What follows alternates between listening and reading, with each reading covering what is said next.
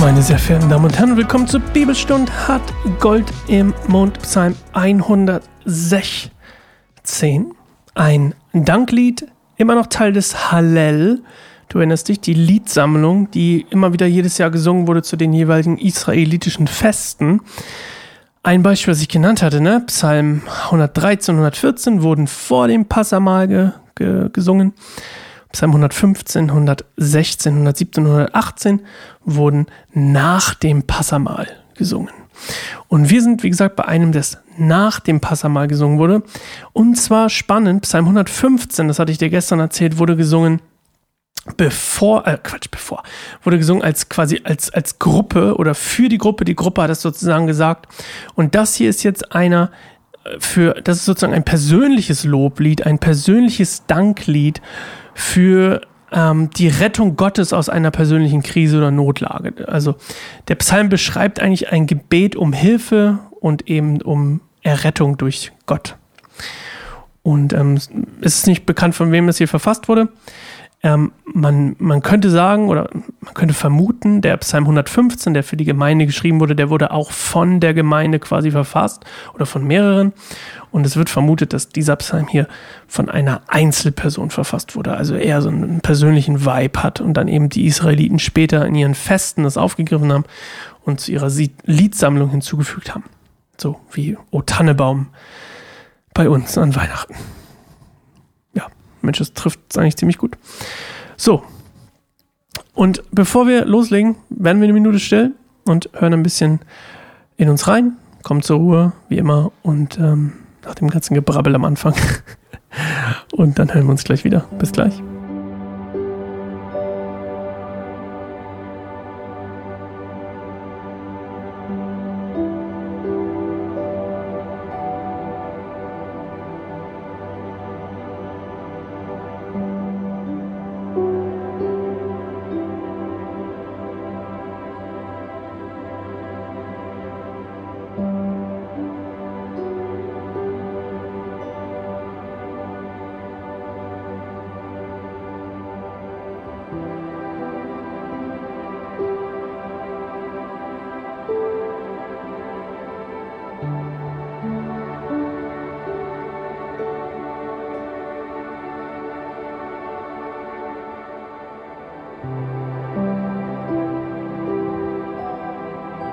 Liebe den Herrn, denn er hört, wenn ich rufe. Weil er ein offenes Ohr für mich hat, will ich zu ihm beten, solange ich lebe. Der Tod hatte bereits seine Hand nach mir ausgestreckt. Die Schrecken des Grabes griffen nach mir. Ich sah keinen Ausweg mehr. Da rief ich den Namen des Herrn an. Herr, rette mich. Der Herr ist freundlich und gerecht. Barmherzig ist unser Gott. Der Herr beschützt die Menschen, die hilflos sind. Ich war schwach doch er hat mich gerettet. Jetzt kann ich wieder ausruhen, denn der Herr war gut zu mir. Er hat meine Seele vor dem Tode bewahrt, meine Augen vor den Tränen und meine Füße vor dem Stolpern. Ich darf in der Nähe des Herrn sein, solange ich lebe. Ich habe dir geglaubt, deshalb habe ich gebetet. Ich bin verzweifelt, Herr. In meiner Angst schrie ich zu dir, diese Menschen sind alle Lügner. Was kann ich dem Herrn geben für alles, was er für mich getan hat? Ich will als Zeichen für meine Rettung den Becher erheben und den Namen des Herrn anrufen. Ich will die Versprechen, die ich vor dem Herrn abgelegt habe, vor den Augen des ganzen Volkes erfüllen. Dem Herrn sind die Menschen kostbar, die er liebt.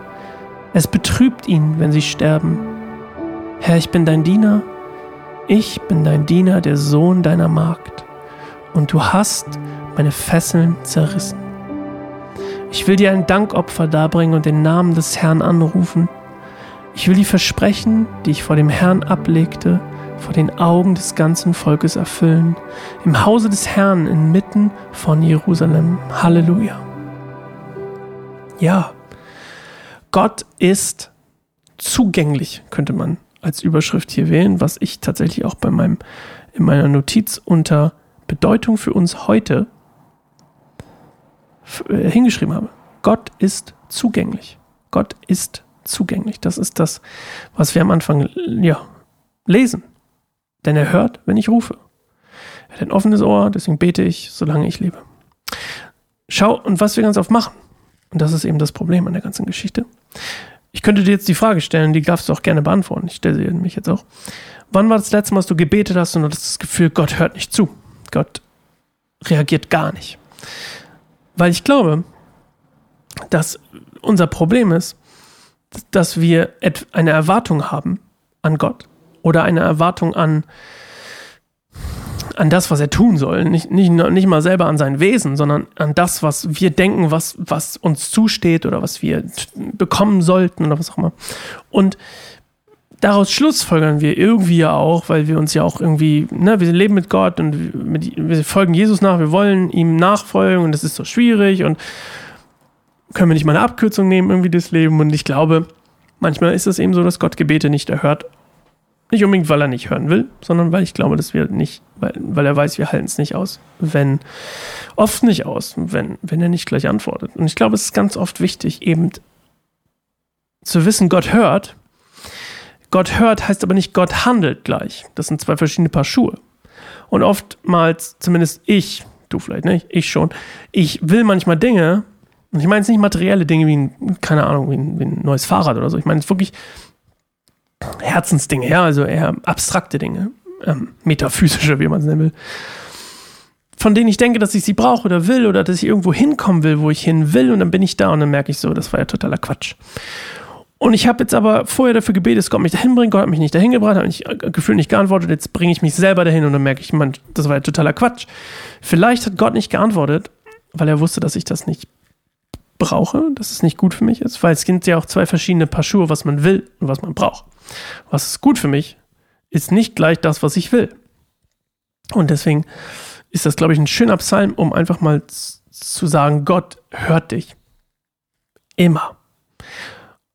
Handelt aber nicht immer nach dem, was wir wollen. Und manchmal, und das ist wie bei Kindern, müssen wir eben, müssen Kinder auch lernen, eigene Schritte zu gehen, zu merken, hey, warte mal, ich bin selbstständig. Und das heißt nicht ohne Gott selbstständig. Das, sind, das ist was anderes. Das heißt selbstständig mit Gott. Fähig zu handeln. Durch Gott. Mit Gott. Okay. Wir hören uns morgen wieder zur Bibelstunde Gott und ich freue mich auf dich Psalm 117, der kürzeste Psalm in der Bibel. Let's go!